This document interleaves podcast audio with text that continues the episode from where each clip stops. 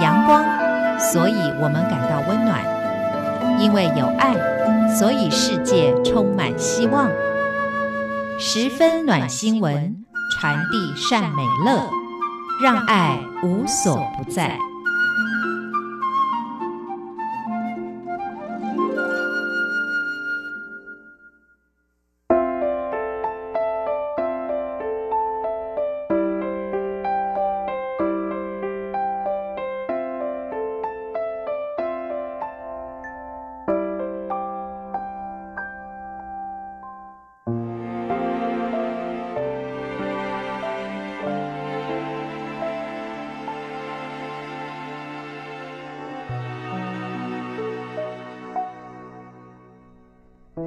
各位好，欢迎收听今天的十分暖新闻，我是 Simon 范崇光。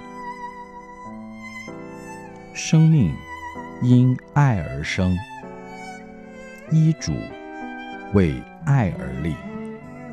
一段真实的故事，主要的内容是一位医生的口述。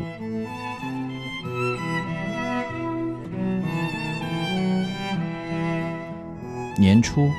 一个来自呼吸照护病房的会诊，让我到现在都不断地会想起。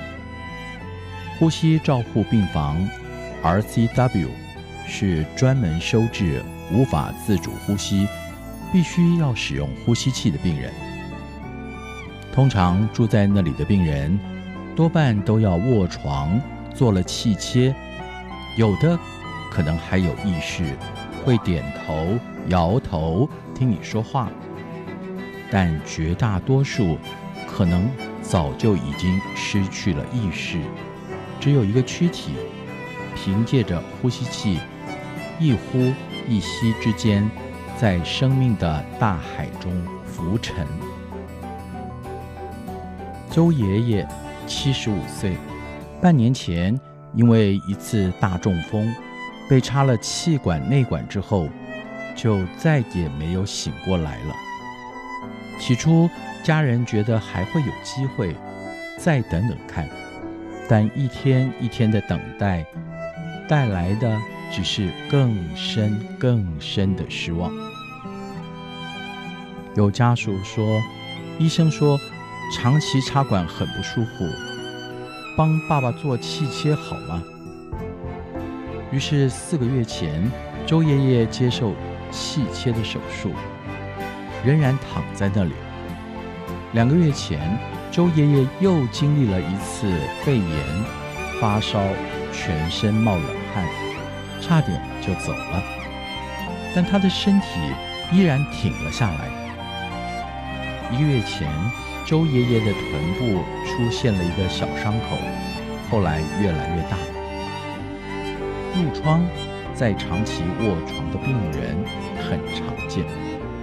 看着伤口，周爷爷的儿女们再也忍受不了，他们不希望爸爸的生活是这个样子的。于是他们提出了要撤除维生医疗的要求，也就是要拔除气管内管，并且脱离呼吸器。这样的结果。就是病人可能在脱离呼吸器以后几个小时到几天之内死亡。因此，当我接到会诊，并且召开了家庭会议，和周爷爷的五个儿女们确认他们的想法。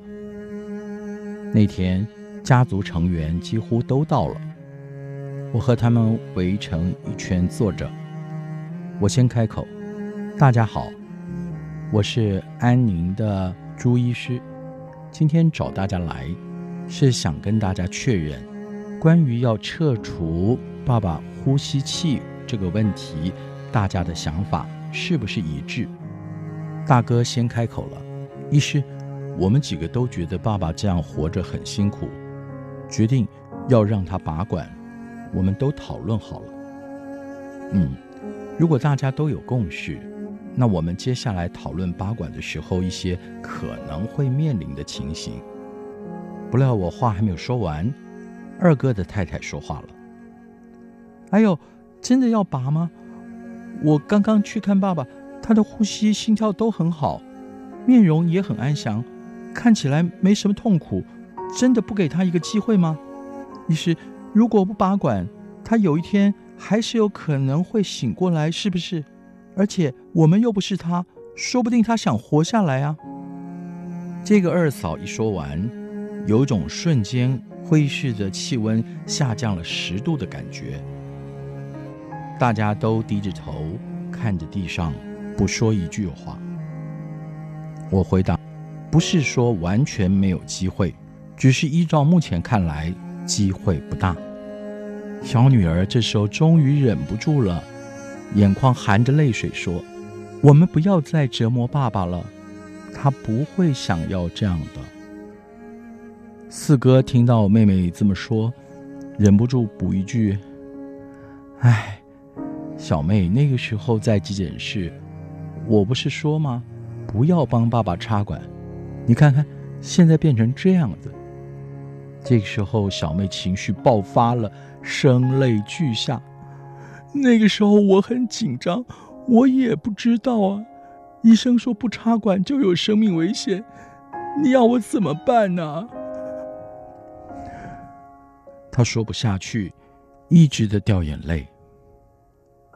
如果周爷爷有预立医疗决定的话，其实这样的故事在各个医院的各个角落每天都在上演。听着他们的对话，我不禁想：是什么造成挚爱的家人需要彼此折磨？如果周爷爷在健康的时候有预立医疗决定，跟他的儿女说。有一天，如果我病得很严重，生命末期，请不要帮我插管，或是无论如何我都不想气切，或者是如果有一天我没有意识，只能依靠呼吸器，请帮我拔管。是不是周爷爷最后的生命可以保有比较多的生活品质？是不是他的儿女们？就不会这么受苦了，是不是？如果周爷爷有预立医疗决定的话，也许很多人的生命因而改变，而我们呢？生命因爱而生，医嘱为爱而立。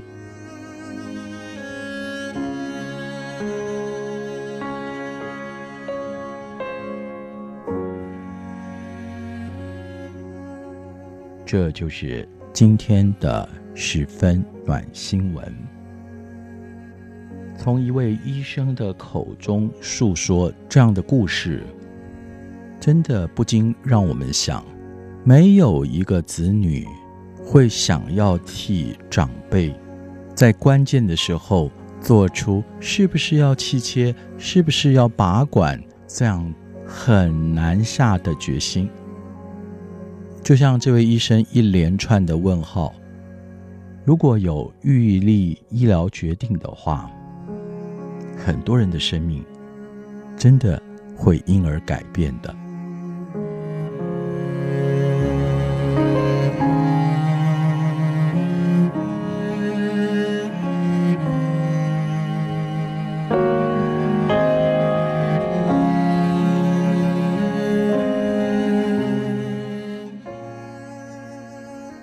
今天的十分暖新闻进行到这儿，我们下一次空中再会，拜拜。